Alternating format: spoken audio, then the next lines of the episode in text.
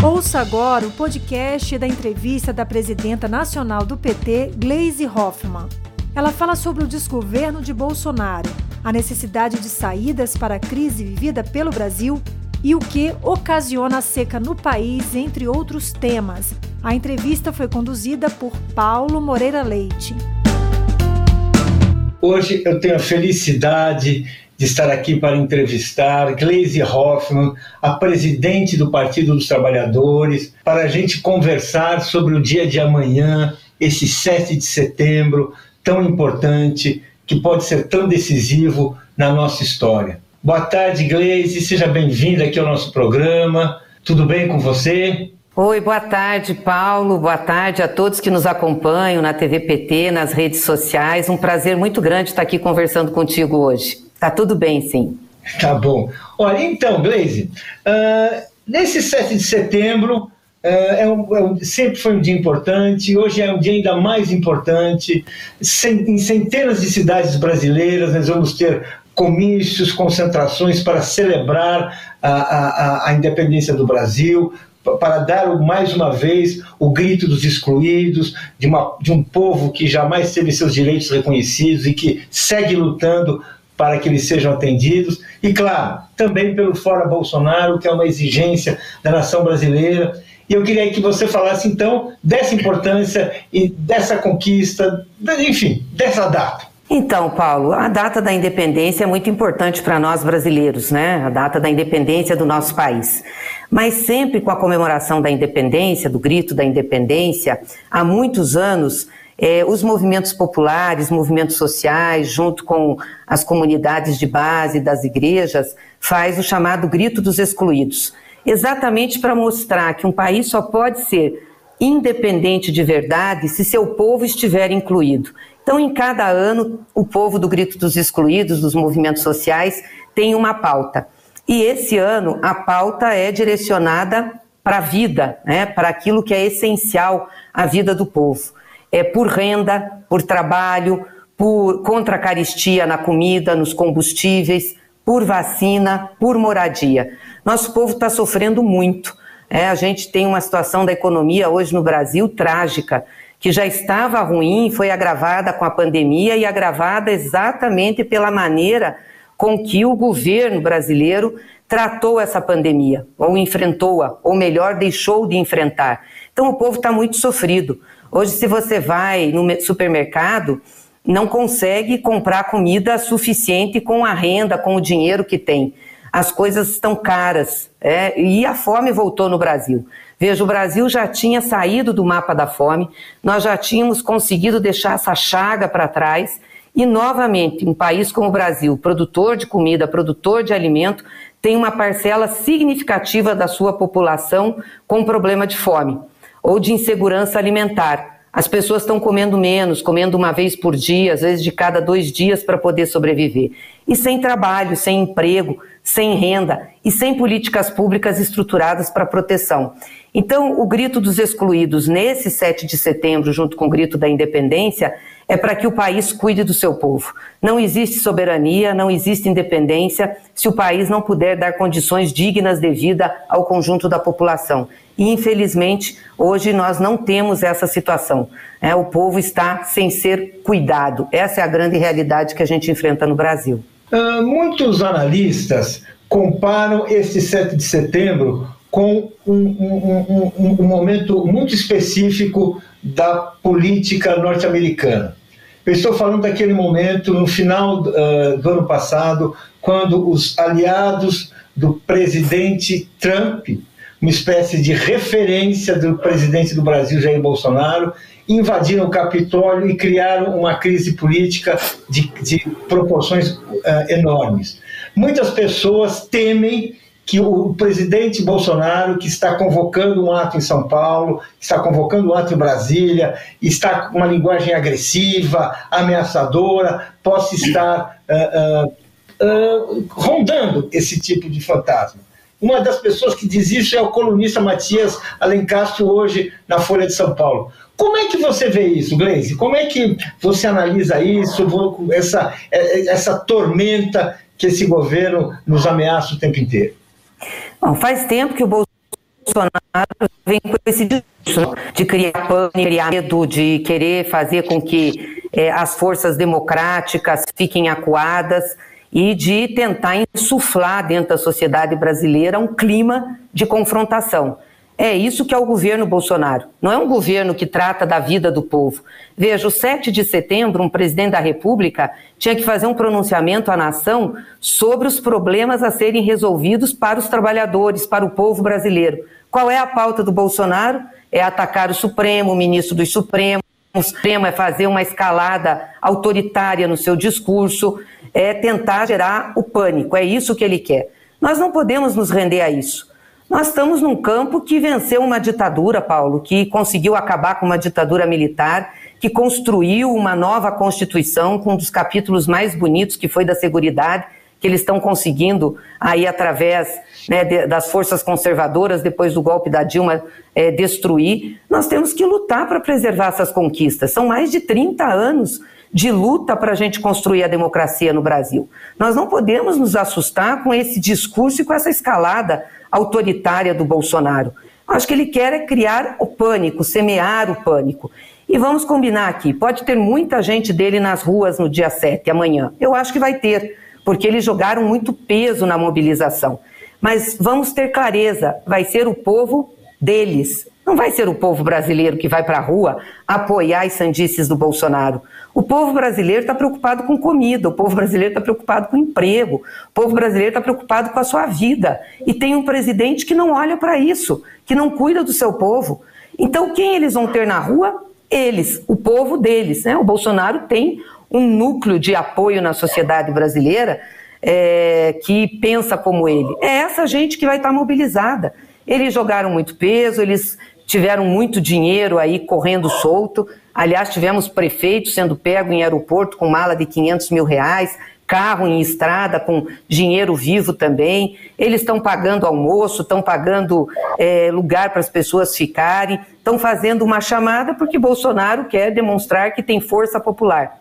A força popular é deste núcleo não é da maioria do povo, a maioria do povo não está nessa vibe. Então nós temos que ter essa consciência e saber que nós, do campo democrático, sejam nós da esquerda, da centro-esquerda, da centro-direita, até da direita liberal, mas que sempre esteve nesse campo democrático, né, nas disputas, nas disputas eleitorais, é, observando as regras é, democráticas, tem que se contrapor a isso.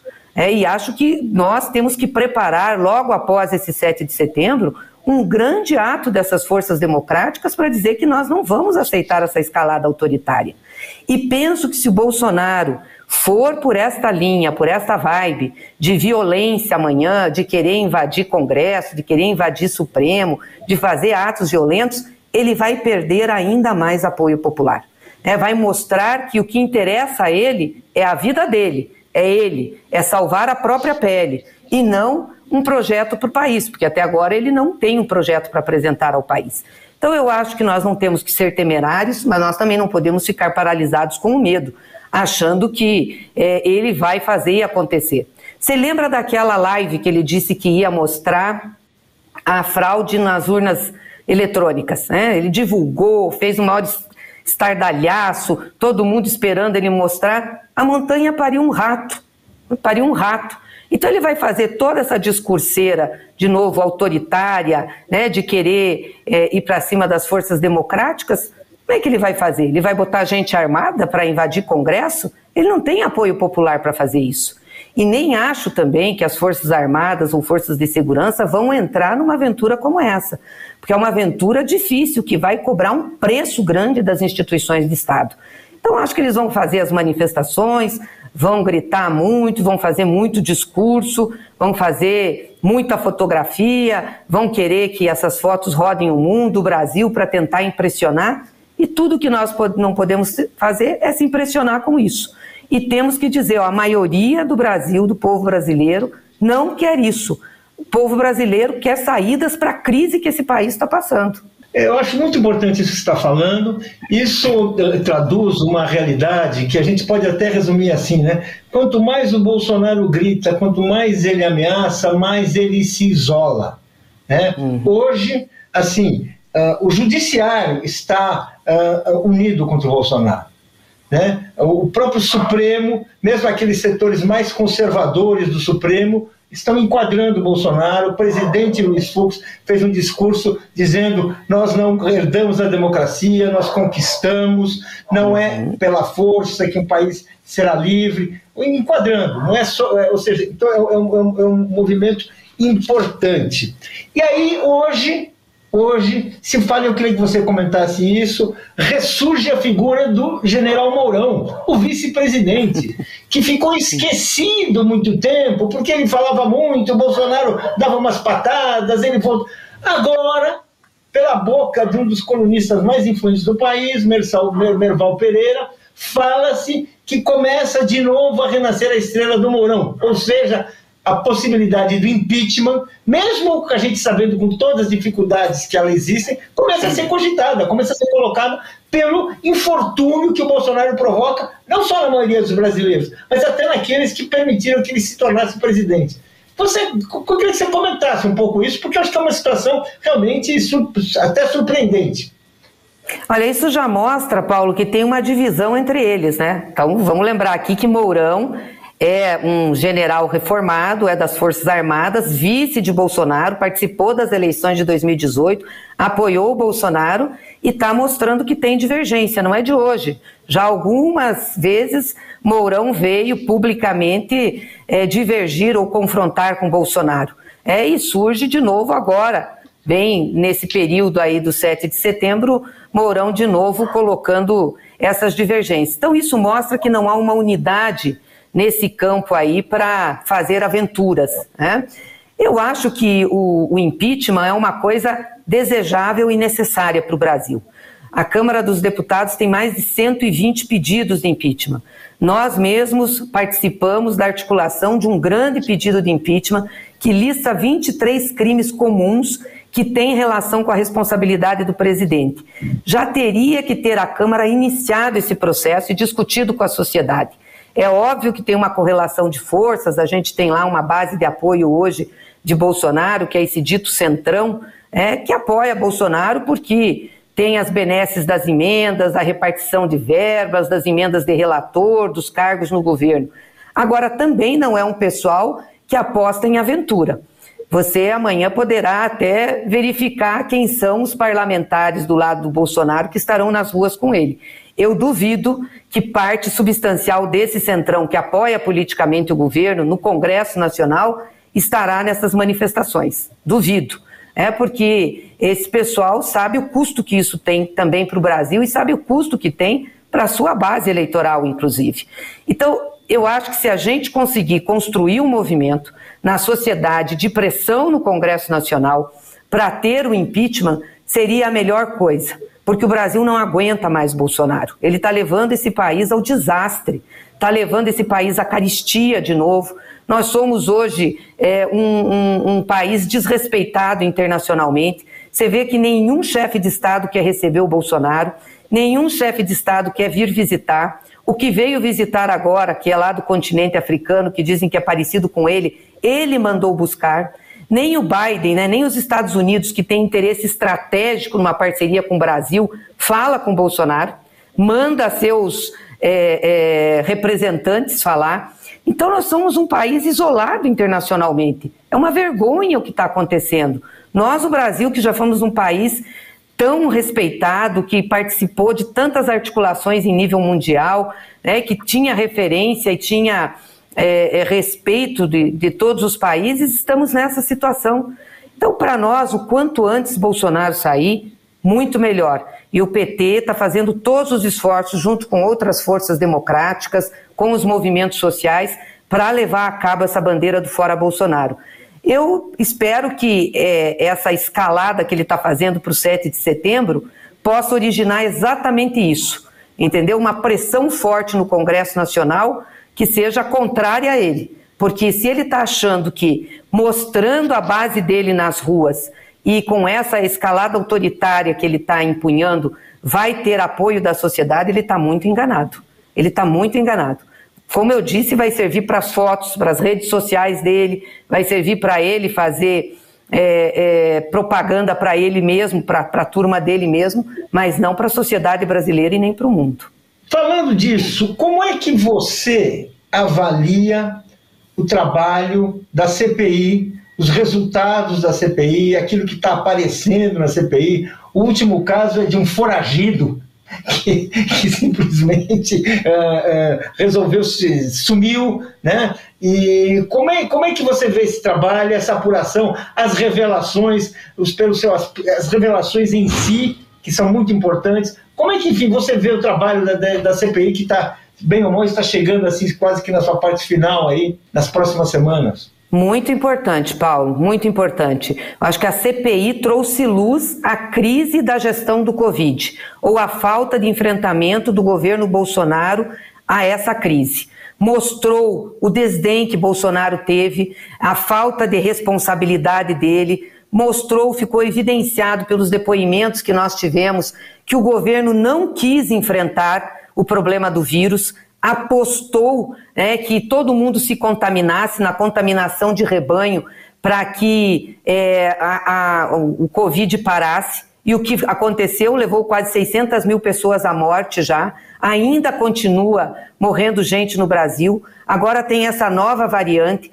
Mostrou o que eles fizeram com a vacina. Ou seja, ao invés de comprar vacina desde o início, que eles tinham oferta para isso, não compraram e membros do governo, Bolsonaro, sabendo disso, foram fazer negociações com a vacina, né? só não conseguiram fazer de fato porque foram descobertos nisso, mas estavam fazendo negociação. O Ministério da Saúde virou isso, né? um ministério que organiza, um ministério que é, articula negociações econômicas, uma vergonha.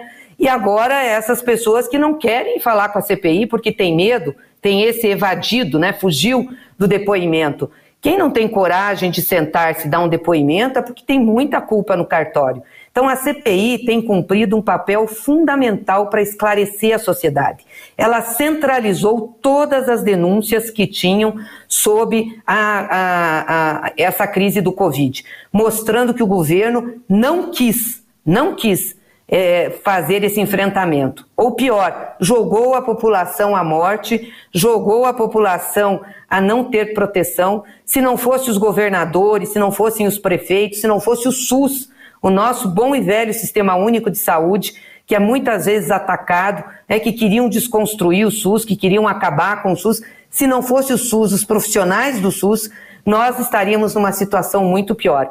Então, a despeito de ter Bolsonaro, o nosso sistema único de saúde foi para o enfrentamento a, a, essa crise do Covid. Então, a CPI está mostrando isso, mostrando quem foi, quem são os irresponsáveis ou responsáveis por essa tragédia pelo que o país está passando. Eu espero que o relatório seja contundente e seja mais um fato que dê força e guarida para a gente abrir um dos processos de impeachment. Gleise, uh, além, como se não bastasse a pandemia, nós enfrentamos agora a crise de energia.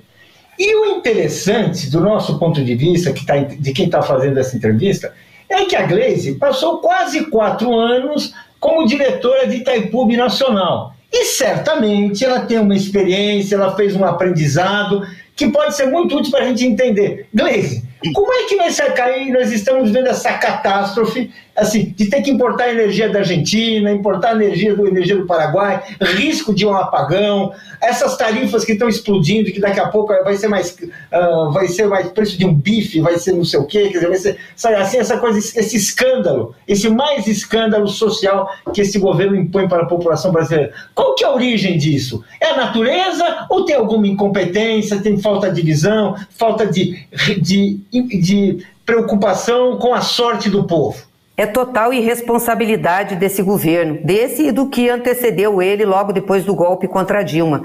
Nós precisávamos continuar os investimentos no setor elétrico brasileiro. Eu acho que você lembra do apagão que nós tivemos lá antes do Lula assumir a presidência, e quando ele assumiu em 2003 e a Dilma foi ministra de Minas e Energia, um dos primeiros, uma das primeiras ações do governo foi exatamente reestruturar o sistema elétrico brasileiro para que a gente pudesse é, é, é, gerar energia e distribuir essa energia para todo o país. a gente não tinha um grande problema de geração, a gente tinha naquele momento um grande problema de transmissão. Nós não tínhamos a interligação do sistema elétrico nacional. Então, muitas vezes, o que você gerava de energia no sul-sudeste não conseguia despachar para o nordeste, ou o que gerava no norte-nordeste não conseguia despachar para o sudeste, porque não tinham sido feitos os investimentos nas linhas de transmissão. Uma das grandes coisas que foram feitas né, naquele momento foi é, investir em linhas de transmissão e em geração alternativa de energia, que não só a geração hídrica. Que o Brasil, o forte da geração da nossa energia é a geração hídrica, que aliás é uma, uma energia limpa, né? não é uma energia suja, não é energia que a gente faz por, por é, geração de óleo, enfim.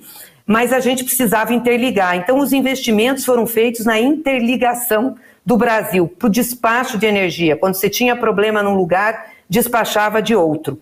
Isso foi importante. E depois também em outras centrais elétricas, começamos a fazer um investimento em geração eólica, em geração solar. É, tivemos também as usinas térmicas, que quando tem problema de clima, você tem que despachar energia que não seja pela geração hídrica. E é óbvio que hoje nós temos uma seca grande. Diria que é a maior dos últimos 90 anos. Mas nós já tivemos problema de seca também nos governos da presidenta Dilma e não tivemos um problema grande de energia como nós estamos tendo agora. Então faltou investimento, a Eletrobras parou de investir. Tanto que a Eletrobras tinha em caixa, quando foi votada a autorização para privatizá-la, agora no Congresso Nacional, muitos bilhões de reais e que poderiam ter sido investidos e que o governo segurou. Segurou, porque, por exemplo, para você aumentar o potencial de geração de uma hidrelétrica, você tem que renovar suas turbinas, você tem que melhorar o seu sistema, tem que informatizar, modernizar. Isso deixou de ser feito. É, eles simplesmente paralisaram e ficaram com o mesmo sistema, parado. E a seca que nós estamos vivenciando hoje não é uma seca só por problemas naturais, ela é decorrente de uma intervenção que está sendo feita propositalmente principalmente por esse governo, dos desmates na Amazônia, da, da, das queimadas no centro-oeste brasileiro, no Pantanal. Quando você faz isso, você reduz é, o teu potencial de chuvas. A gente chama de rios voadores, né? Quando você é, tem a, a, a, Amazônia, por exemplo, cuidada e preservada, você tem ali a, a origem é, das chuvas no Brasil. E isso vai para todo o território nacional.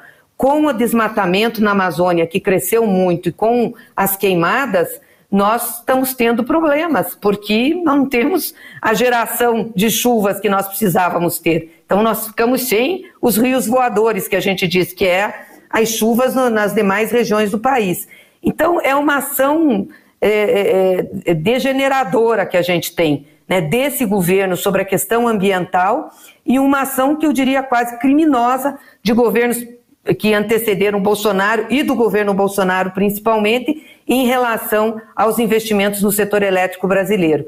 E agora com a privatização, com a autorização de venda da Eletrobras, e o Estado brasileiro vai ficar sem um maior potencial de votos, porque é, retiraram isso, então a, a Eletrobras, o Estado participa com um percentual menor das ações, é, nós vamos entregar para o sistema privado o cuidado do nosso setor elétrico. É uma tragédia isso, porque a geração de energia é uma questão estratégica para o Brasil. Foi por isso que a Eletrobras foi criada lá atrás, foi por isso que a Petrobras foi criada. Né? A visão de Getúlio era a visão de ter um país soberano, com desenvolvimento e que precisava exatamente dessas empresas e ter a sua energia sob domínio do Estado para poder gerar o investimento. Só para você ter uma ideia, Paulo, nos Estados Unidos, quem cuida do setor elétrico, energético, são as Forças Armadas, tão estratégicas que elas são para o desenvolvimento do país. Aqui não, aqui vão vender, venderam, né, já estão em processo de venda e de entrega, e não é nem para o capital nacional, é para o capital privado internacional, porque hoje nós não temos capital nacional com condições de fazer uma aquisição das ações da Eletrobras para que ela fique é, é, com capital nacional. Então, nós vamos vender né, nosso, nosso sistema elétrico, nosso sistema energético para, as, para multinacionais. a tendência é piorar e a tendência é a conta de luz ficar muito mais cara para a população brasileira. Eu queria, pegando esse gancho dessa, desses favores que o, que o governo Bolsonaro está prestando ao capital nacional e internacional, favores. Essa privatização da, da Eletrobras é um favor histórico, é uma, né, é uma questão assim. E tem várias outras. Né? E mesmo assim, e nem por isso, ele está conseguindo comprar esse apoio do ponto de vista político.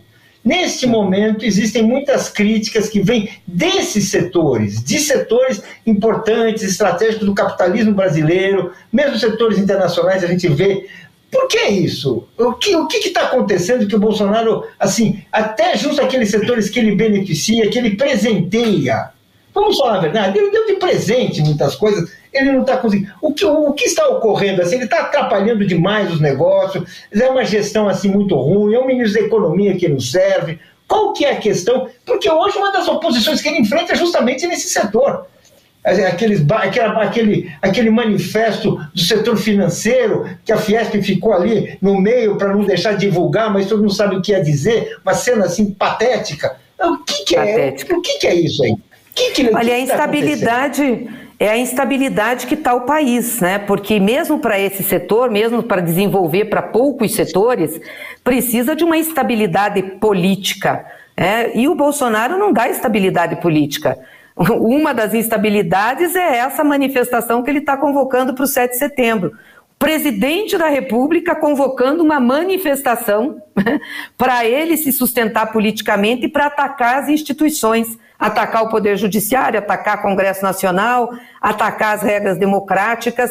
Então, quem está fazendo o negócio não gosta de instabilidade, até porque os negócios que o Brasil faz, desses setores que foram beneficiados pelo Bolsonaro, são negócios internacionais. E o capital internacional olha para a instabilidade brasileira e não está querendo colocar o seu dinheiro aqui, está achando que isso pode é, ser ruim né, para os investimentos, ele não consegue segurar aí os pressupostos da economia que eles tanto queriam que ele segurasse. É claro que a linha que eles estão adotando, Paulo, jamais vai ser uma linha que traga estabilidade econômica para o Brasil, porque tira o povo, né? O povo é só um elemento, é estatística no plano deles. Eles querem crescer e concentrar a renda. Mas mesmo para isso precisa de uma estabilidade política. E não acontece. Então, desculpa. Veja, por exemplo, essa questão com a China. A China é a maior compradora de commodities do Brasil, seja de grãos, seja de minério. A todo momento a China é atacada. Eu pergunto, como é que ficam os empresários que estão negociando os contratos com a China? Deve ser muito difícil né, para esses empresários terem uma relação é, com a China. O próprio embaixador chinês aqui já é, teve que subir o tom. Daqui a pouco a China diz o seguinte: não queremos mais comprar soja de vocês, não queremos mais comprar minério de vocês, vamos comprar do, da, da, África, que eles estão abrindo uma, uma grande parceria comercial, vamos comprar dos americanos mesmo, porque fica uma situação difícil. Então, essa gente que é do andar de cima da sociedade também está vendo que pode perder e que pode ter instabilidade nos seus negócios. Por isso que está se manifestando. Agora eles ajudaram a criar tudo isso. Eu espero que, sinceramente, eles ajudem a consertar, que o Brasil tem que sair dessa crise. Nós tivemos o risco de não poder realizar essa manifestação no 7 de setembro em São Paulo. Ela chegou a ser proibida, com outras palavras, com outros termos, pelo governo João Dória. Felizmente, ela foi, essa proibição foi revogada por um juiz de primeira instância que lembrou o seguinte: o direito à manifestação é um direito garantido pela Constituição. Então ninguém precisa pedir licença para fazer uma manifestação pública. Ela precisa comunicar às autoridades, porque pode atrapalhar o trânsito, pode ter uma outra manifestação no mesmo, no mesmo lugar. E eu queria, a partir daí, que você comentasse um pouco dessa, da importância dessa manifestação de amanhã. Voltando a esse assunto que nós estamos começando, porque, na minha opinião, assim, é, é, é assim, é a afirmação de um direito constitucional. Além de tudo, é a afirmação claro. de um direito constitucional. Eu queria que você comentasse isso, porque, assim, há um debate uh, sobre essa manifestação, Inclusive, tem gente que já tem uma manifestação que eu descobri hoje que vai ser às 10 da manhã na Praça da Sé, para não coincidir com essa. Eu queria que você comentasse essa, essa importância, esse, esse, esse, esse caso. Não, é importante dizer que no 7 de setembro, há 27 anos, acontece o Grito dos Excluídos, né, que é um contraponto ao Grito da Independência para dizer que nenhum país vai ter sua independência plena se o povo não estiver incluído no seu processo de desenvolvimento econômico e social. Então, o grito dos excluídos sempre foi a rua, as ruas no 7 de setembro. E nós, do Partido dos Trabalhadores, das Trabalhadoras, sempre participamos junto com o grito dos excluídos. E a pauta agora desse 7 de setembro, como eu disse, é uma pauta da vida do povo, do emprego, da renda, é, da moradia, da vacina, e vai incluir o fora Bolsonaro, porque o que nós estamos vendo é que tudo isso que está acontecendo, todo esse retrocesso que o Brasil está vivendo, toda essa tragédia que o povo brasileiro está vivendo, tem responsabilidade nesse governo. Né, e na forma como o Bolsonaro conduz o país, ou aliás, não conduz. Ele não tem capacidade de ser presidente da República, ele não tem preparo para isso, nunca teve. Né, foi colocado lá como consequência da desestabilização do golpe que nós tivemos contra Dilma, da perseguição contra o Lula, gerou isso, gerou Bolsonaro. E isso está sendo trágico para o país. Então, o grito dos excluídos acontece há 27 anos.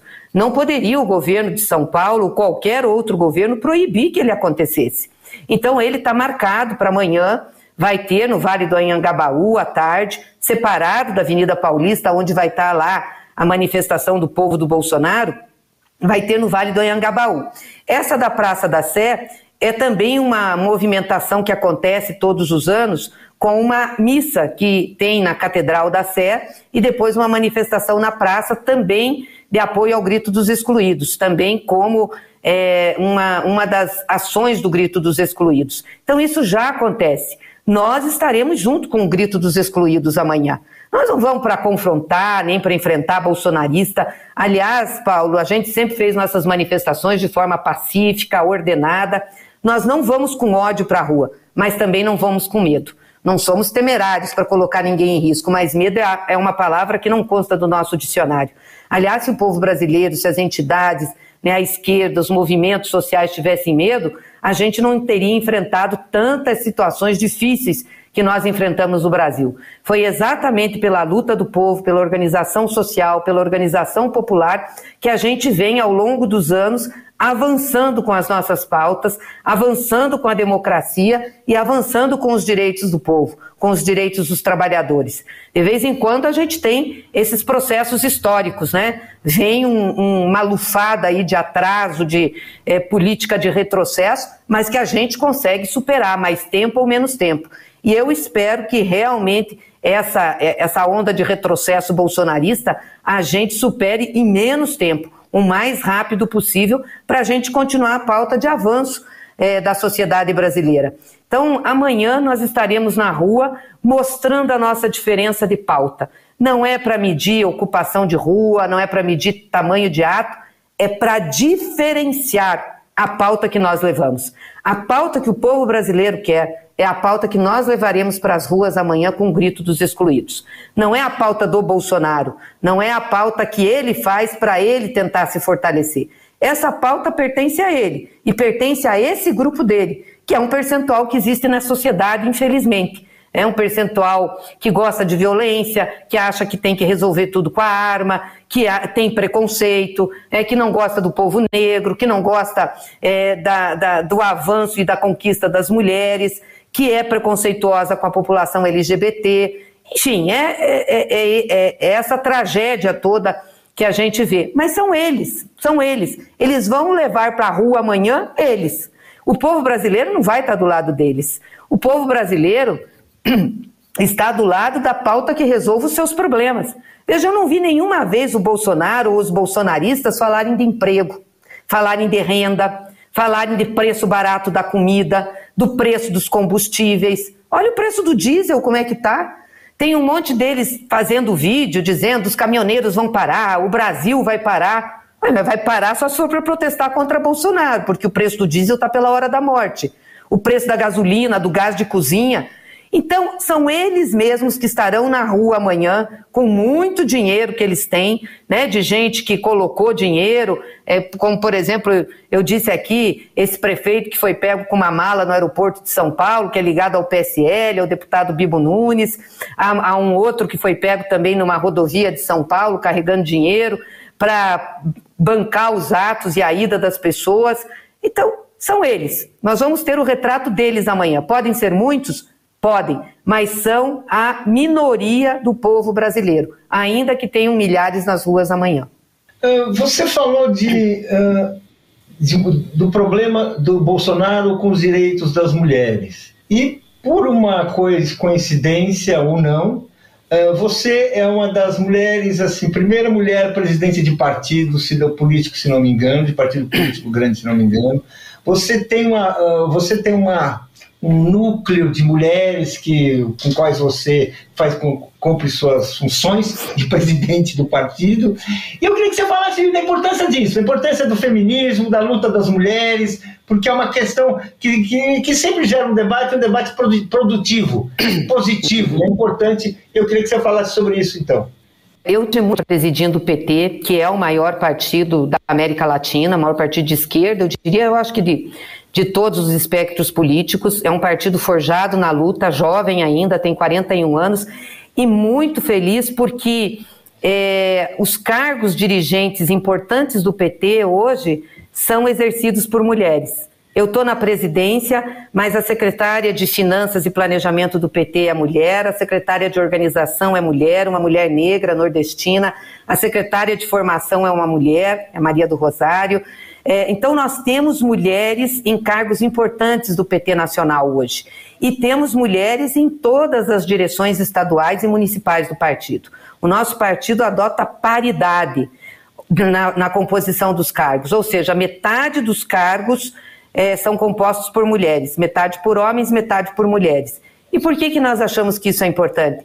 Porque as mulheres são mais da metade da população brasileira e mais da metade do eleitorado brasileiro. Nós não vamos ter democracia plena, nós não vamos ter uma política efetiva que represente de fato a população se essa metade for subrepresentada. Hoje isso é um problema no Congresso Nacional. Dos 513 deputados, nós só temos 77 mulheres. Só que a maioria do eleitorado é mulher. E as pautas das mulheres, até pelas condições históricas, culturais a que fomos submetidas, são pautas que diferem muitas vezes das pautas que os homens levam e da visão dos homens sobre a política. Nós só começamos a ter discussão social na política brasileira efetiva quando as mulheres começaram a participar. Quando as mulheres fizeram uma ação organizada. Eu lembro da Constituinte de 88, que tinha a chamada bancada do batom. Não eram muitas mulheres, mas eram mulheres valorosas, lutadoras, e foi por conta desta atuação das mulheres na Constituinte que nós conseguimos fazer um dos mais bonitos capítulos da Constituição de 88, que foi da Seguridade Social, dando importância à saúde, à assistência social, à previdência, dando importância ao cuidado das pessoas, porque foi legado às mulheres, pela condição histórica que nós temos, o cuidado com os outros, o cuidado com as crianças, o cuidado com os mais velhos, o cuidado com a família. Então, a mulher introjetou a pauta do cuidado como uma pauta importante e necessária para o desenvolvimento da sociedade. Então, esse olhar precisa estar na política. Mas as mulheres têm que discutir economia também, e já estão fazendo isso. Hoje nós temos grandes economistas, nós temos a maior parte aí é, é, das mulheres fazendo universidade, interagindo com o mundo acadêmico, e isso tem influência na política também. Então, é necessário para a democracia, é necessário para uma vida plena na sociedade que as mulheres tenham condições de igualdade de participação em todas as esferas da vida, que elas não sejam tratadas é como um, um objeto, como a gente foi há, há, há muito tempo na história. É, é, é, é as mulheres saíam das, saíam das mãos, mãos dos pais para ir para as mãos dos maridos, é, não, não eram sujeitas ativa de direito, de participação. Isso não pode dar certo numa sociedade. É? E é isso que levou as mulheres a serem também vítimas de violência. Porque quando você não é respeitada como sujeito de direito, como uma pessoa, como um ser humano, é muito fácil praticar violência. Então a violência em cima das mulheres vem daí, é que é a violência também em cima dos pobres. Então, como a, as mulheres são maioria, elas também são a maioria pobre desse país. E quando a gente ainda coloca a questão da raça, nós vamos ter a maioria do povo brasileiro é negra, é mulher, é negra, é pobre. Por isso a importância de a gente lutar para que esses setores sejam devidamente re representados na política e respeitados na sociedade. Então, quando o Bolsonaro faz essas brincadeiras em relação às mulheres, né, quando ele deprecia, quando ele desrespeita, ele está trazendo e está reforçando o preconceito e esse processo histórico de discriminação e de exclusão da, da maior parte da sociedade brasileira. O que é muito ruim, né? porque isso só traz dores, traz a violência de novo, cresceu a violência contra a mulher depois que o Bolsonaro assumiu, traz a violência contra a população negra, contra a população pobre. Nós não queremos isso. Nós temos que ter um país que tenha condições de todo o seu povo se desenvolver e todos serem respeitados, independente da sua condição é, é, é, de, de raça, independente da questão de classe, da orientação sexual. É para isso que nós trabalhamos e é isso que é, é, conduz as nossas causas. Por isso a importância de discutir a questão da mulher, a emancipação da mulher. E o feminismo é um movimento muito, muito importante. Porque o feminismo não é só um movimento das mulheres. O feminismo é um movimento libertador contra o patriarcado que é esse movimento e a visão capitalista, né, que toma conta do Estado, do Estado brasileiro e de tantos outros estados nacionais, aonde o normal tem que ser homem, branco e rico. Não, o normal não é isso. Isso é a exceção da sociedade. E, portanto, não pode esse grupo que tutelou tanto esse país por tantos anos, desde o seu nascimento, continuar querendo ser o seu tutor. É, nós precisamos de democracia para ter a participação de todos, é só assim que nós vamos nos desenvolver. No Chile, nós temos uma constituinte que é paritária homem-mulher. O que, que você acha disso? Eu queria que você comentasse, porque foi uma coisa que, quando foi lançada, diziam que não ia acontecer, que era impossível, que não ia dar certo. Bem, está lá e é uma presidenta da, de, uma, de um povo originário que preside essa constituinte. Como é que é isso? Como é que você viu isso? Que, que, que, qual é a importância disso aí? Eu acho maravilhoso, Paulo, e acho que é um ensinamento para nós e uma referência. Claro que não é impossível. O impossível não existe, Paulo. O impossível são sempre as dificuldades que a gente tem pela frente e que nós temos que vencer. Né? Seria, digamos assim, há 70 anos é, seria impossível ter uma mulher presidenta do Brasil. E nós conseguimos ter uma mulher presidenta do Brasil.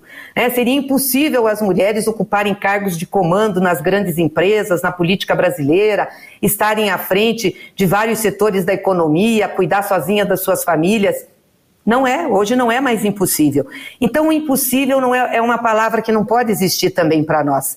O impossível é sempre algo que nós temos que superar. Quando a gente tem vontade, tem luta, tem causa e sabe que isso é o melhor, nós temos que ir em frente. E eu espero que sim, o Brasil consiga né, ter paridade no parlamento. Nós lutamos por isso. Eu tenho um projeto lá, várias outras deputadas têm um projeto de que as cadeiras da Câmara dos Deputados e dos parlamentos em todos os lugares seja composta por metade de homens e metade de mulheres, porque aí nós teríamos uma representação mais efetiva. E dentro disso nós teríamos que garantir também a participação negra, que é a maioria da população brasileira. Veja o Congresso Nacional hoje, quantos negros nós temos no Congresso Nacional, e também dos trabalhadores, do povo mais pobre.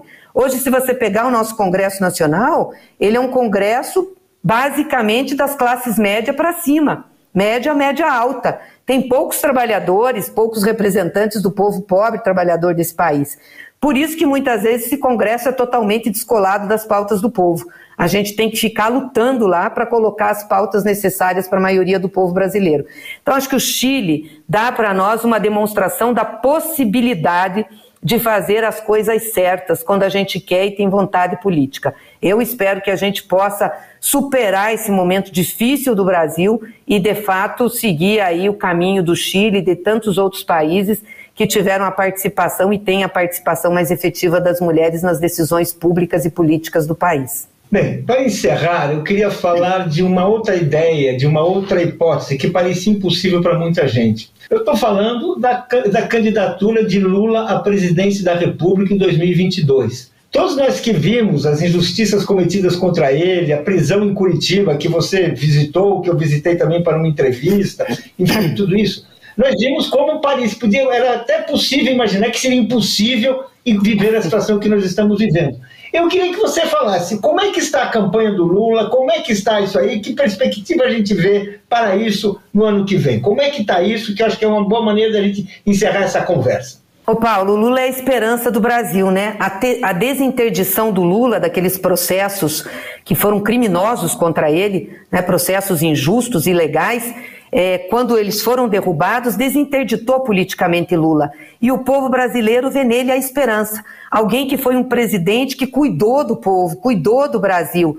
Na época do Lula, tinha comida na mesa do povo trabalhador. Na época do Lula, tinha emprego. Na época do Lula, tinha renda, não tinha caristia. Gasolina era barata, o diesel era barato. As pessoas podiam comprar é, casa, podiam comprar carro, um eletrodoméstico, tinha outra vida. É, o Lula a, a, possibilitou que milhões de jovens ingressassem na universidade, ampliou as universidades públicas. Foi, foi um momento que o Brasil vivia uma situação de dignidade para o seu povo e de grande respeitabilidade externa. É, o Brasil era reconhecido em todos os fóruns internacionais, todo mundo queria vir visitar Lula. Lula foi um dos presidentes mais convidados para visitar outros países e fez isso.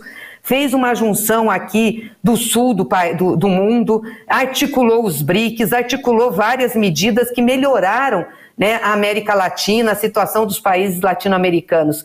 Então, o Lula é o esperançar, como dizia Paulo Freire, é o esperançar desse povo. E Lula venceu uma das maiores batalhas, como disse você, que muitos achavam impossível, é que, que Lula pudesse sair dessa. Aliás, o vaticínio todo era que Lula estava morto, que o PT estava morto e enterrado. Ninguém mata uma liderança como Lula, ninguém mata um partido como o PT, que tem raízes na sociedade que pode ter seus problemas, seus erros, mas tem raiz social, sabe para que foi fundado, sabe qual é a causa pela qual deve lutar. E foi o partido que, ao longo desse tempo no governo, junto com os outros partidos de esquerda e centro-esquerda, conseguiu fazer uma gestão melhor para o povo brasileiro. E olha, é, é muito interessante essa vitória jurídica do Lula. Aliás, hoje tem mais uma, não sei se você viu, mas aquele processo de Angola, que diziam que o Lula fez uma é, é, uma negocio, um, um, negócio criminoso com Angola, empréstimo de Angola, foi trancado também na justiça. É o 18º processo que nós ganhamos. Só falta mais um, Paulo, para a gente vencer. E vamos vencer, não tenho dúvidas que vamos vencer esse processo, mas todos os processos contra Lula que foram a julgamento, Lula ganhou. Os três de Curitiba, que foram julgados pelo Supremo, né, era uma vara incompetente, um juiz que tinha lado político, portanto parcial. Esses processos foram anulados. É, agora, é, os processos de fora da vara de Curitiba, mais 15, também ou foram anulados, ou foram trancados, ou foram é, para depósito, né? ou seja, acabaram. Então, Lula tem demonstrado a sua inocência. Hoje, Lula é livre e inocente, está desinterditado e é quem traz a esperança para o povo brasileiro. Eu espero, sinceramente, se nós não vencermos Bolsonaro agora no impeachment, obviamente que mesmo vencendo ele no impeachment vai ter o processo eleitoral, ela possa governar esse país de novo. Eu acho que a única pessoa que tem hoje condições políticas, condições de gestão, condições de liderança para tirar o país dessa crise. O Lula conhece o Brasil. Nós fomos para o Nordeste, já tivemos no Rio, fomos para Brasília fazer conversas, visitar é, o povo, falar com os movimentos sociais.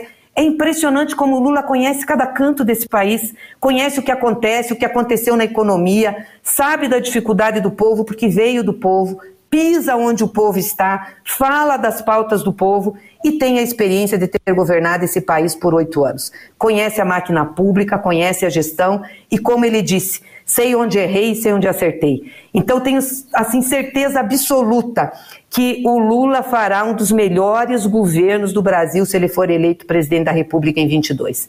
E vai ser o governo que vai nos tirar dessa crise, dessa tragédia que o Brasil está colocado com esse genocida que é o Bolsonaro. Muito bem, Gleisi.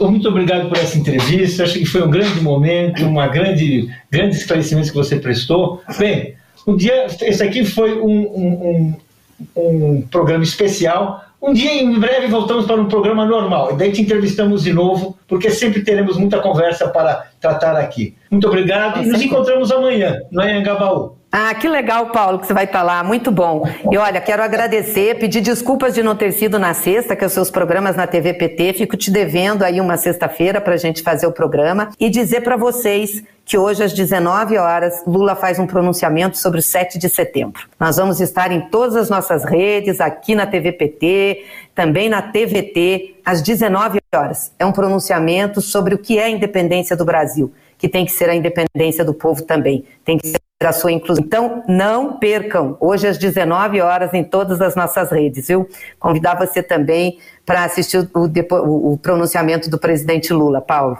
Tá e um beijo grande aí para todos vocês. Notícia, boa notícia essa. Até a próxima. Até amanhã. Até a próxima. Tchau, pessoal. Até amanhã.